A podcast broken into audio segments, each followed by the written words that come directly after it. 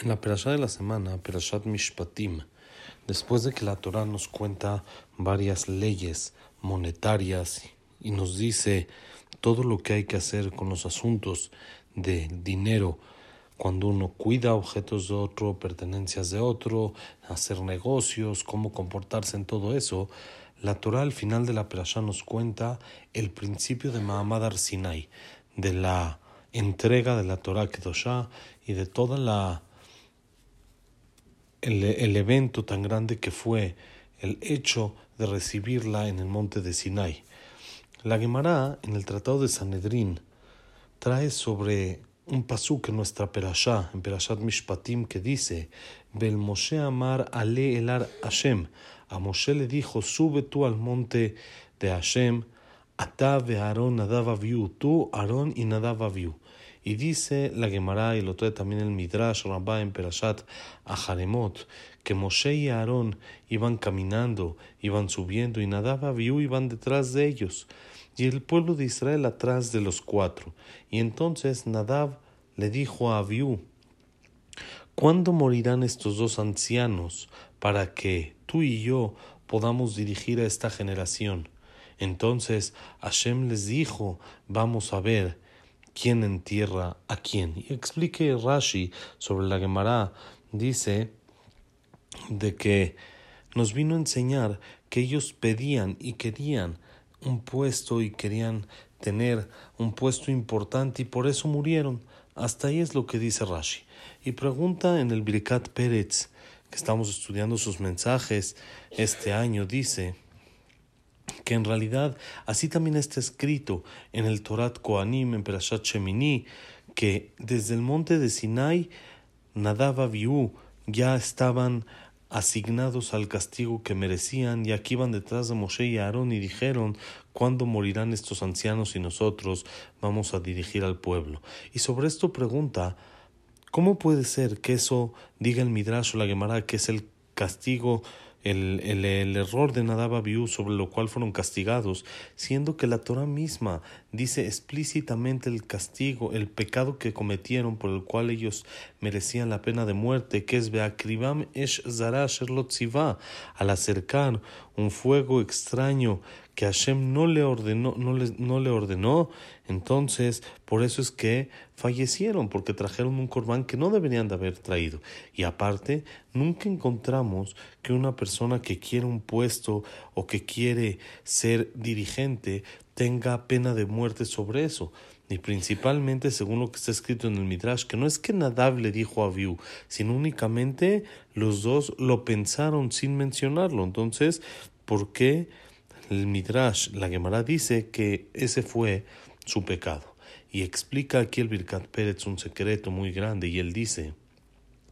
según lo que está escrito en la Gemara en Rosh Hashanah sobre el Pasuk, no sea avon de over al pesha, lishirit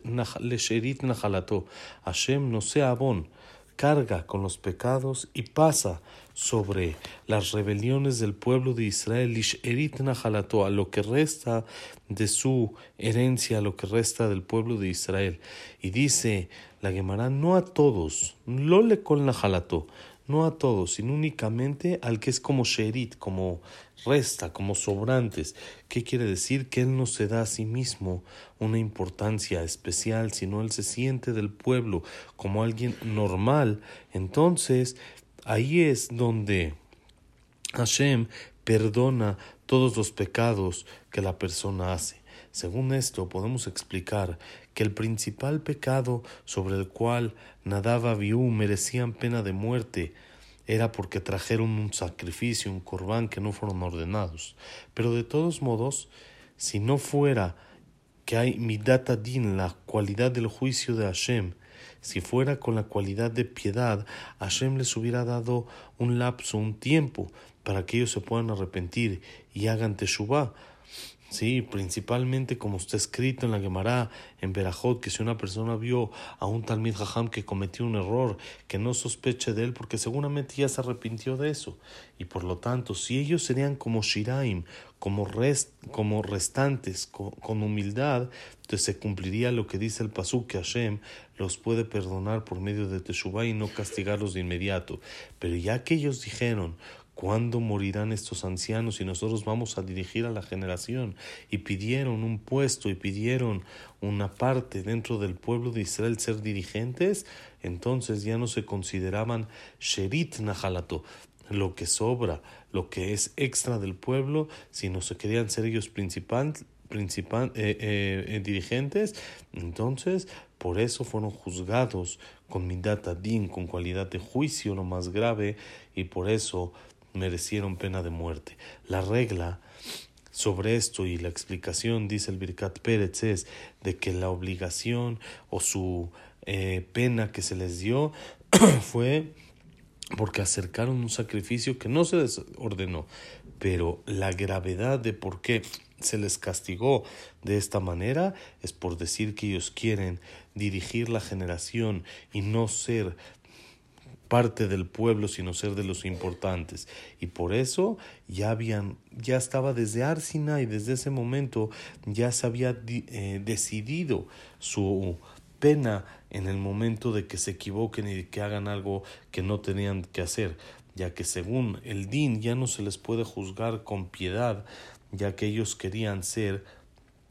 parte importante del pueblo. Y nosotros sabemos lo que dice la Gemara en Arajín, que aún los abot mismos, nuestros patriarcas, Abraham, Isaac y Jacob, no podrían pararse delante de Hashem si es de que los juzga con toda la pena del juicio y con toda la gravedad, sino toda nuestra esperanza de ser juzgados con piedad, que Hashem se conduzca con nosotros así, es la persona que es humilde, que él hace como Shiraim, como si él es algo extra, y él así puede la persona acercarse a salir victorioso, salir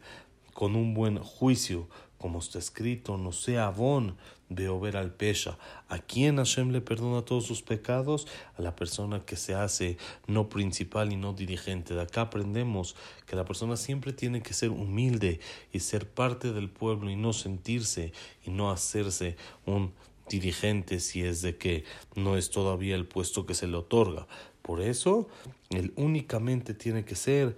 parte del el pueblo y así Hashem le va a perdonar sus errores. Que tengamos el zehut de tener esta cualidad bien, bien trabajada de la humildad para que Hashem siempre nos borre